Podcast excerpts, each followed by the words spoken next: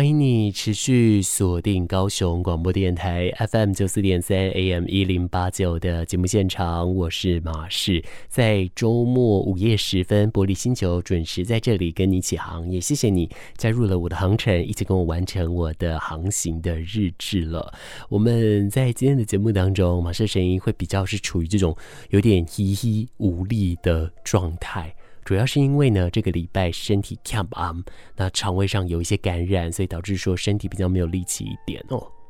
可是以前呢、只要有这样的情况的时候呢，就会有听众朋友说：“马仕以后可不可以尽可能维持这样的声音质感呢？因为这样子听起来这锋利感没那么重，而且听起来呢也比较柔软，比较能够进入情境里面。那么马氏所说的让大家听完之后可以好好的睡一觉的这样的夙愿呢，也比较可以达得到。”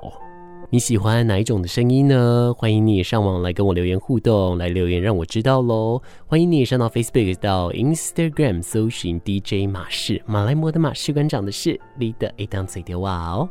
我们今天的节目，我们要进行一个线上专访，要来专访的是十月十五号在台南鸿运中心这个地方要来进行的“爱让微光亮起来”听电影的活动哦。一般而言，我们在看电影的时候，我们都能感受到它的那一种刺激，对不对？因为它的声光效果刺激着我们的视觉跟听觉。那么特定的影厅呢，其实还会有嗅觉，甚至呢有一些四 D 的触觉的感受。可是。这好多好多的一个东西，最一开始都是要建立在视觉之上的嘛。但是你有没有想过，当如果不借由视觉来看电影的时候，你要怎么做呢？你要怎么听懂电影呢？那么这一些烦恼很有可能都是我们身边的 BAKAM 的族群们，他们可能会有的一些困扰哦。那么在面对这样子的情况的时候，他们会怎么做呢？到底听电影又应该怎么做？而听电影有哪一些的美感，在他这一次的活动当中都会提到。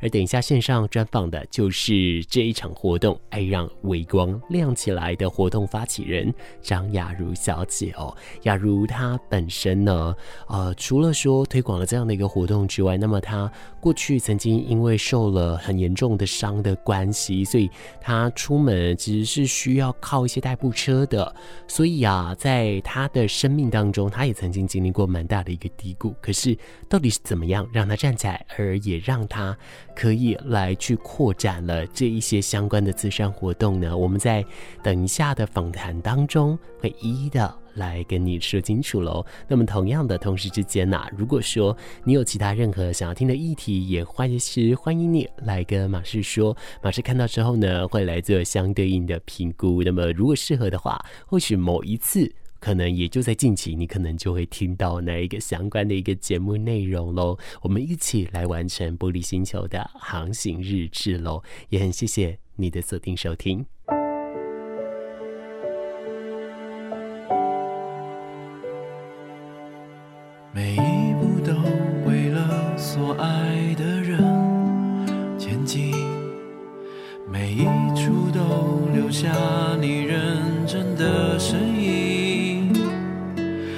是人静的光阴，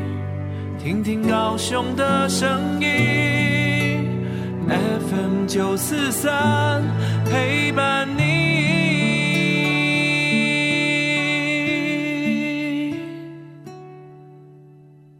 各位听众朋友，晚安！欢迎你持续锁定玻璃星球，这里是高雄广播电台 FM 九四点三 AM 一零八九的节目现场。在半夜的时分，我们要准时起航了。今天在起航的过程当中，有位来宾陪我们哦，他是接下来要在十月十五号在台南举办。爱让微光亮起来视障口述影像活动的发起人张雅茹小姐，雅茹晚安。Hello，主持人晚安，各位听众朋友们，大家晚安。大家听到雅茹的声音，总是会觉得说，哎，好好听哦。其实雅茹以前也是一位广播主持人哦。您以前做了什么样的一个节目呢？我之前的一个主持节目的一个方向呢，也比较都是属于在关怀弱势。类型的一个节目主持的经验里面，也访问过了数百位的这些呃身心障碍朋友们。而如果说你上网去搜寻雅茹的相关资料的话，你会发现说，除了他刚刚提到的这些过程之外，他也办了不少的一个演讲哦，都有去分享说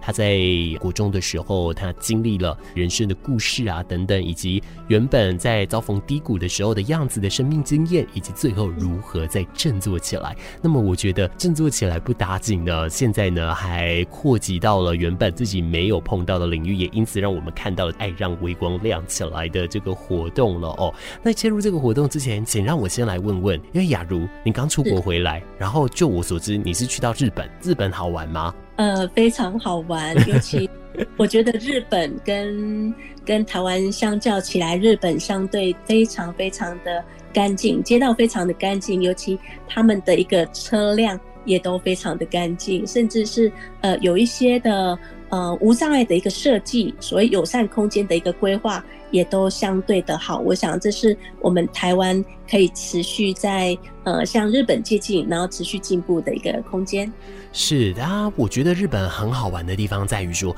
你不论是在都市，或者在观光景点，或者在乡间小路上，哎，我觉得我看到一个很有趣的现象，就是我不知道为什么他们好像不太常骑车开车，比较常做的事情是走路。所以他们交通运输特别发达嘛，那当然在走路上，呃，对于行人友善方面也做得特别的完善。那当然了，无障碍设施也就做得特别特别的多。不知道您在呃日本的那几天的时候，您有没有这样的感觉呢？有有，真的就是也觉得他们当地的人非常的友善。其实，呃，我到日本的第一天就有遇到了一个长辈。那那时候，因为我们是第一站的行程是到渔港去吃海鲜。这位长辈很友善，就是想要帮我们拍照，然后甚至就是还用那个日文跟我们沟通，说需不需要他开车带我们去导览，去逛整个当时的那霸。所以我觉得哇，日本人真的相对也非常非常的一个善良跟友善。对于观光客来讲，或者是以一个不一样的一个国家的人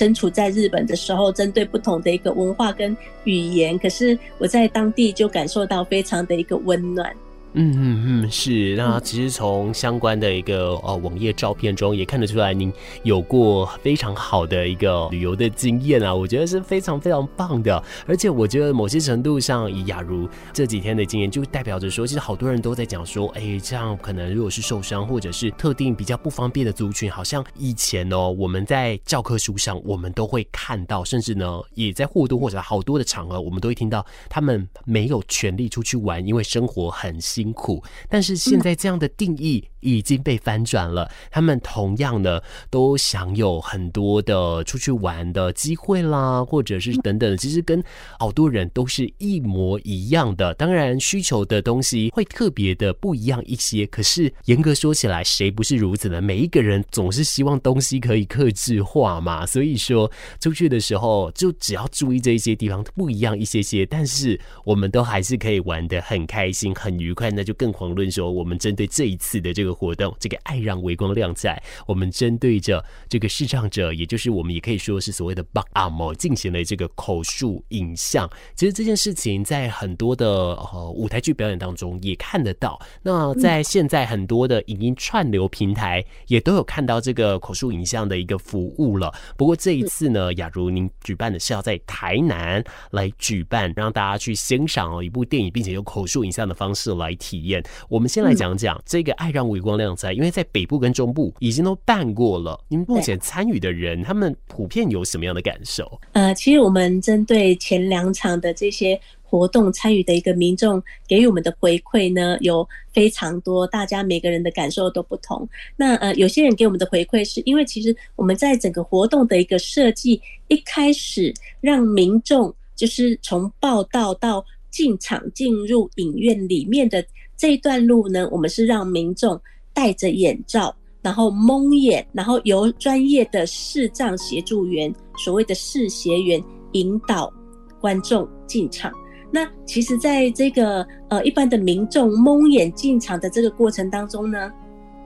很多的民众都说：哇，在呃走进去这短短应该。不到一百公尺的距离哦，其实他们心里面很害怕，也很焦虑，因为他们看不到。那会不会跌倒？然后甚至会不会有呃撞到柱子？都心里面有很多很多这样的一个担心。然后同时在担心跟焦虑的同时呢，又要听着呃专业的这个视学员在描述周遭的一个状况。比方说，你现在你的脚下有斜坡，那你的右边是厕所，左边是什么？所以其实，在这样的一个状况里面呢，很多的体验的民众，他们会觉得当时的整个状况就是陷入混乱的一个状态，因为眼睛看不见，心里面夹杂了很多复杂的那些内心的小剧场，又担心又害怕，可是你同时又要去专注的听着视学员去描述周遭的一个情况。所以，当他们到影厅内拿下眼罩的时候啊，那时候他们的一个回馈感受都说：“哇，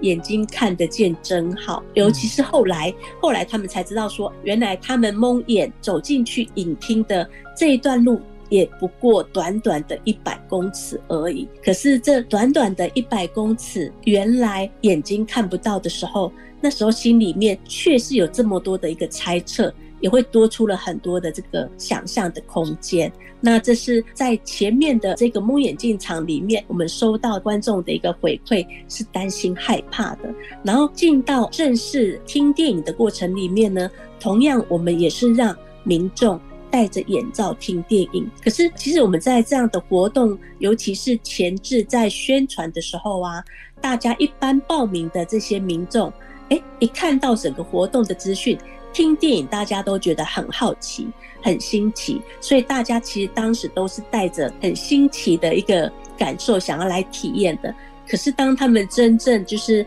呃来到了活动现场，然后坐在影厅里面，用听的方式来欣赏电影的时候呢，就会又不习惯，因为他们通常电影一半的时间就把眼罩拿掉了，因为不习惯用耳朵听，不习惯没有用眼睛看。所以呢，其实我相信这样的一个体验也会让更多的这些体验的一个民众、参与的民众有很多的一个感受。这样的感受其实也在许多的我们这样的一个活动会后呢，也让这些参与的人他们去燃起了希望能够去推广友善环境的这个小小的种子。我们始终相信，有些时候只要我们多做一点点，就可以让视障朋友，就可以让弱势的朋友。参与更多，相信只要环境够友善，以及社会能够提供更多元的一个支持，那不同族群的这些障碍者，他们也可以透过不同的一个方式来去达到所谓的文化平权的这件事情。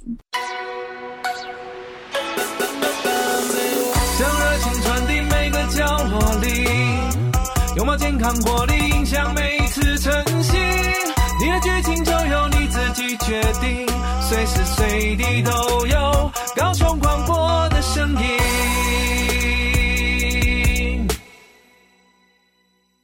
这边就要请雅茹来帮我们举例了。刚刚有听到说，其实他们整个过程中会是以蒙眼罩的方式来进行的哦。但是他们实际这种欣赏电影的方式，跟平常民众们进到电影院去观看电影的方式，会是有什么样的一个不同呢？呃，其实一般平常民众，我们到电影院观看电影的方式是视觉加上听觉，就我们用眼睛看，然后再加上。听主角对白的一个对话内容，但是口述影像电影呢，它是呃全程就是呃关闭视觉的这个感受，用听的方式来欣赏电影。也就是说，我们会将电影中所有的这些影像的画面转换成听觉的语言，然后来去传达出来给听众。来去传达出来给体验者。简单的说，其实口述影像电影它就是我们一般明眼人把我们所看到的这个画面给说出来。所以旁白呢，它会在不干扰电影里面原本有的声音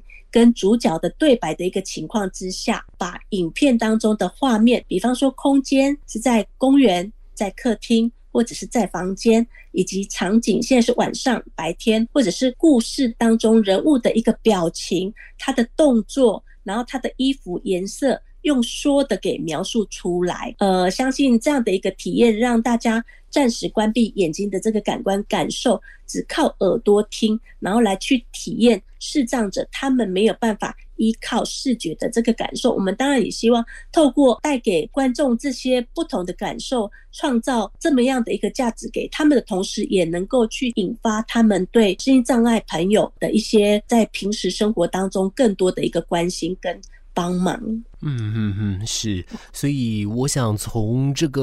呃方式啊，可以从这边去感觉到，我们其实在拥有视觉的时候，那样子的一种珍惜的感受，嗯、还有那样子我们的这种方便性，当全部转换成仅依赖听觉的情况下，到底我们对电影的感觉。还会不会一样呢？我觉得是你很可以去参与这一场活动的时候呢，可以特别的去感觉到活动的时间就是在十月十五号礼拜天的下午啊，它会在台南来举办哦。哎，这次选择的是在哪一个场地呢？我们这次的场地是在台南的鸿运文创中心。嗯嗯嗯，为什么会选择这里？因为这个场地它是。这几年才刚盖好的，那它整个无障碍的一个规划设计，还有整个影音的这个呃设备，其实真的都是水准之上。所以后来才会选择我们要办在这边啊、呃。再来的话，我想就要来好好问一下雅茹了，因为刚刚听起来是蛮顾虑到参与者他的不论说是体验的感受，还有像是安全的顾虑，这些通通都是想得到的。所以我想这或许跟您自身的一个经验有关。我们先从您如何碰到口述影像开始的呢？当时在什么样的机缘下碰到的呢？OK，好，呃，其实我这几年呢，因为演讲跟授课的关系，然后跟所谓我们刚刚主持人提到的吧，啊，也就是所谓的视障朋友，他们有许多的一个互动跟连接。那当然，在这样的一个互动连接跟交流之下呢，也对他们充满了好奇。我会去思考说，那他们要怎么出门？然后甚至他们要怎么样去使用手机等等的，这几年呢，也因为对他们有更多的一个好奇，甚至在我在外出过程当中，都会去特别留意到说，整个空间的无障碍设计对于视障朋友是不是真的友善。我记得有一次呢，有一个视障朋友他告诉我说，他每天都会经过台南的奇美博物馆，但是他都不知道奇美博物馆。长什么样子？也就是说，其实我从跟他这样的对话里面，我去感受到，呃，同处身障不变，视障者真的是弱势中的弱势，因为他们没有视觉这样的一个呃讯息，那所以他们非常被需，非常需要被建构视觉的一个养分。三年前呢，我因为一份机缘，呃，去接触到了呃口述影像，然后那是我第一次去欣赏到。配有口述影像的一个电影，我觉得那一次的经验对我来讲真的是终身难忘哦。因为在黑漆漆的一个影院里面，那你听着口述，然后画面竟然可以透过我的想象不断的去展开来，然后在影片没有对白的时候呢，透过口述影像员的一个讲述影片的一个画面，跟那个重要人物的一个动作啦、表情等等呢、竟然可以让被眼罩蒙住眼睛的我。透过聆听旁白的一个方式，然后去想象出、去建构出我对于电影内容的一个理解。所以在那一次不用眼睛的一个方式欣赏电影的一个经验之后呢，我就开始去思考，其实，在我们生活所有的一个呃视觉影像里面，看得见的我们，我们应该要怎么样透过视觉以外的一个其他的方式。来去传达给眼睛看不见的人，然后能够让视障朋友们，他们能够用非视觉影像的这个方式来去想象明眼人世界，甚至能够来去感受到看电影时候的那种心跳加速。我相信，呃，一般的我们线上所有的一个听众朋友以及我们的主持人，我们都曾经看过动作片，当主角遇到紧张。刺激的那个画面的时候，其实我们也会感到心惊胆战的这样的一个感官感受，甚至诶，我们也曾经看过浪漫的呃爱情电影啊，那男女主角他们在甜蜜爱情的时候，那我们也会跟着一起有那种所谓甜蜜的感动。但是因为视障朋友他们如果没有口述影像技术协助的话，他们没有办法拥有这一些多元的一个感受，所以我发现。我自己可以透过协助视障者口述影像的这个服务，来帮助他们去找到他们视觉限制外的一个新世界。所以我们就想尽办法去降低门槛，然后让不同族群的人都可以用更轻易的方式来去接触各个呃表演，甚至是作品。然后展览等等的，那同时我们也在文化部的一个支持之下呢，呃，开始去做呃培力口述影像专业人员，也同时在办理推广这样的一个口述电影活动，都是希望能够让社会大众除了能够有机会近距离的去了解、认识视障朋友之外，也能够去重视口述影像技术对视障族群的一个重要性。当然，也希望透过这样的一个机会。能够期盼社会各界能够对于视障者乐听权的一个关注，一起来推展文化平权。当彩虹赶走了雨天，当音符代替了语言，只因为每分每秒都听见高雄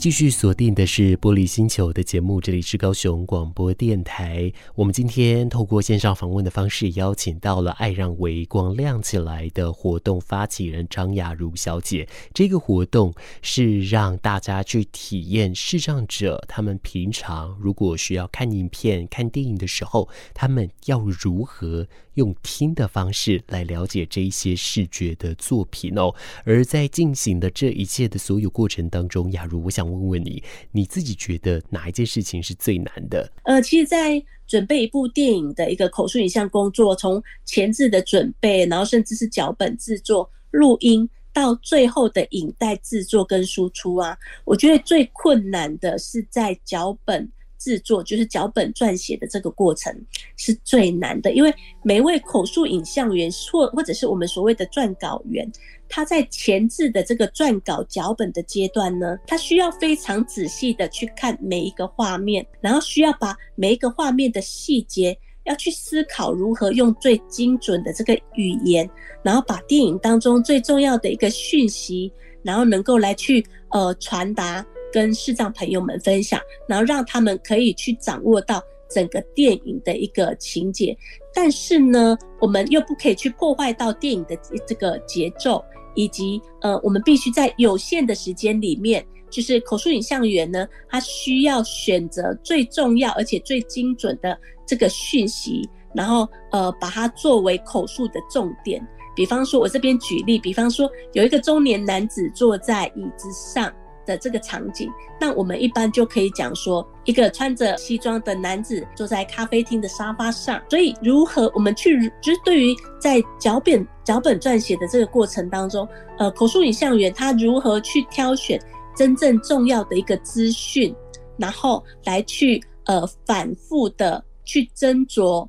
以及我们必须要有专业的这样的一个能力，尤其是当听众他如果看不见的时候，口述影像员我们不可以充分的去过度解读我对于这个动作的一个意识，也就是说，我必须完整的把这个演员他现在皱着眉头的动作描述出来，他皱着眉头，我们不能把皱着眉头的这个动作、这个表情，把它解释为。这个人正在产生疑惑，这样的一个呃过程当中，其实都是希望不要透过呃口述影像员错误的引导，然后让视障朋友们错失了自己对于这个电影内容的一个解读，所以这个是很重要，我们要避免能够去呃让视障朋友对于这个电影内容产生误解，很重要的一个部分。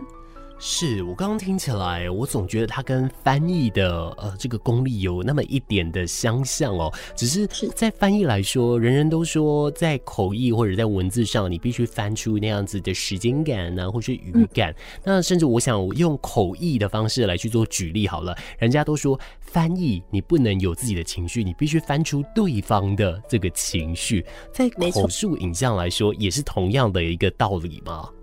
是没错，就像主持人这样讲的，翻译口述影像员呢，不可以拥有自己的情绪，我们不可以透过我们自身的一个情绪、我们的感受来去引导视障朋友他们的感受。是，所以我想用这样的一个例子来做相互引证，大家就可以理解到底这样子的一个难度在哪边。这真的是啊、呃，我觉得除了需要有专业训练之外，还要时时刻刻的来精进自己，你才有更多的，不论说是词汇啦，或是更多的应对方式，能够来服务这些把我们的族群哦。那么再来接下来的话，因为我觉得其实相当感动的是雅茹啊，自己本身也是有一些肢体是在某些部分上是需要大家协助的，只是呢，在您的生命经验当中，其实。嗯，在早期啦，比较如果说不是因为之前的机缘的话，比较不会去碰到呃与视觉上相关的议题。但是在碰到之后，您却又把它去做了发挥，让这样子的概念可以持续的被推广，让更多的人去认识。那我觉得这可能就跟您自己生命当中所遭逢过的这样的受伤的巨变是有那么一点相关。您也曾经因为这样子的受伤而跌落低谷，而在低谷之后。你又再一次的爬了起来，你觉得这一段的这样子很难得、很独特的生命旅程当中，如果要把它作为一个礼物送给这些把他们的族群的话呢？你觉得对他们来说会有什么正面影响？我觉得，因为我这边有一些对于视障朋友比较更多接触的这一些他们的家属们，呃，给我这边的一个分享，他们会觉得说，哎，可能这些把俺们族群的一个朋友们呢，他们。有时候有些人会比较聚焦在自己的一个障碍上，那我觉得，因为可能是生活当中真的是非常的不方便，但是我相信我的出现呢，呃，让他们去看到我比他们更不方便。那所以呢，虽然说我比他们更不方便，但是我还是会想要用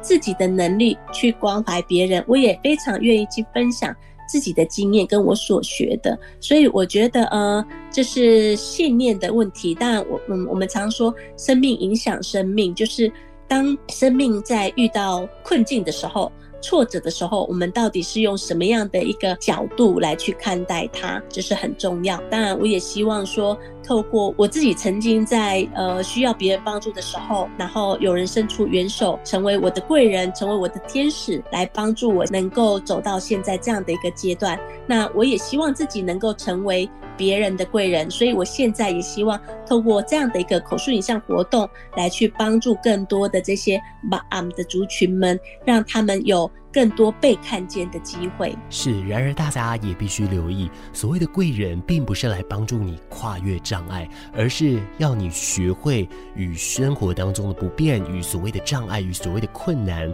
来共存。因为在好多的情况下，我们或许是没有办法去解决它，我们甚至没有办法去超越它。可是，我们学着与它共存，我们可以看到另一种不一样的面貌，我们也会因此得到很多不一样的礼物。而如果说你想，要去收获这样的一个礼物，你也想要去做这样的体验的话，十月十五号。礼拜天的下午，在台南的鸿运文创园区里面，我们就会带来这个“爱让微光亮起来”视障口述影像的一个活动哦。当然啦，详细的影片的资讯呢，以及活动的流程呢，是上网搜寻“爱让微光亮起来”就可以找到对应的一个资讯了哦。我想在节目的最后，想邀请雅茹，您帮我用简单的一两句话来邀请我们的听众朋友，即使有空的话。来到现场跟大家一起相见好吗？OK，嗯，我想大家我们曾经应该都有过呃面临到停电，呃伸手不见五指的这样的一个经验。那当眼睛看不见，到底会是什么样的一个感受呢？如果你想要来体验，呃没有办法依靠视觉的这个感受，如果你想要有机会能够对于视障朋友有更多的一个了解，如果你想要知道，当今天我在路上。如果看见视障朋友，我该如何正确的来协助他们的时候，欢迎十月十五台南鸿运文创中心，我们在这里等你们。好的，希望大家在现场，我们听电影的同时之间，我们也看见彼此，我们也了解彼此生命当中的故事。今天空中，谢谢雅茹，谢谢您，谢谢主持人，谢谢。节目来到了最后一刻，准备跟你说一声再见喽！谢谢你的锁定收听，我们等一下节目交给下一阶段主持人，也跟你相约下一次空中再见面喽！拜拜，祝你好梦，晚安。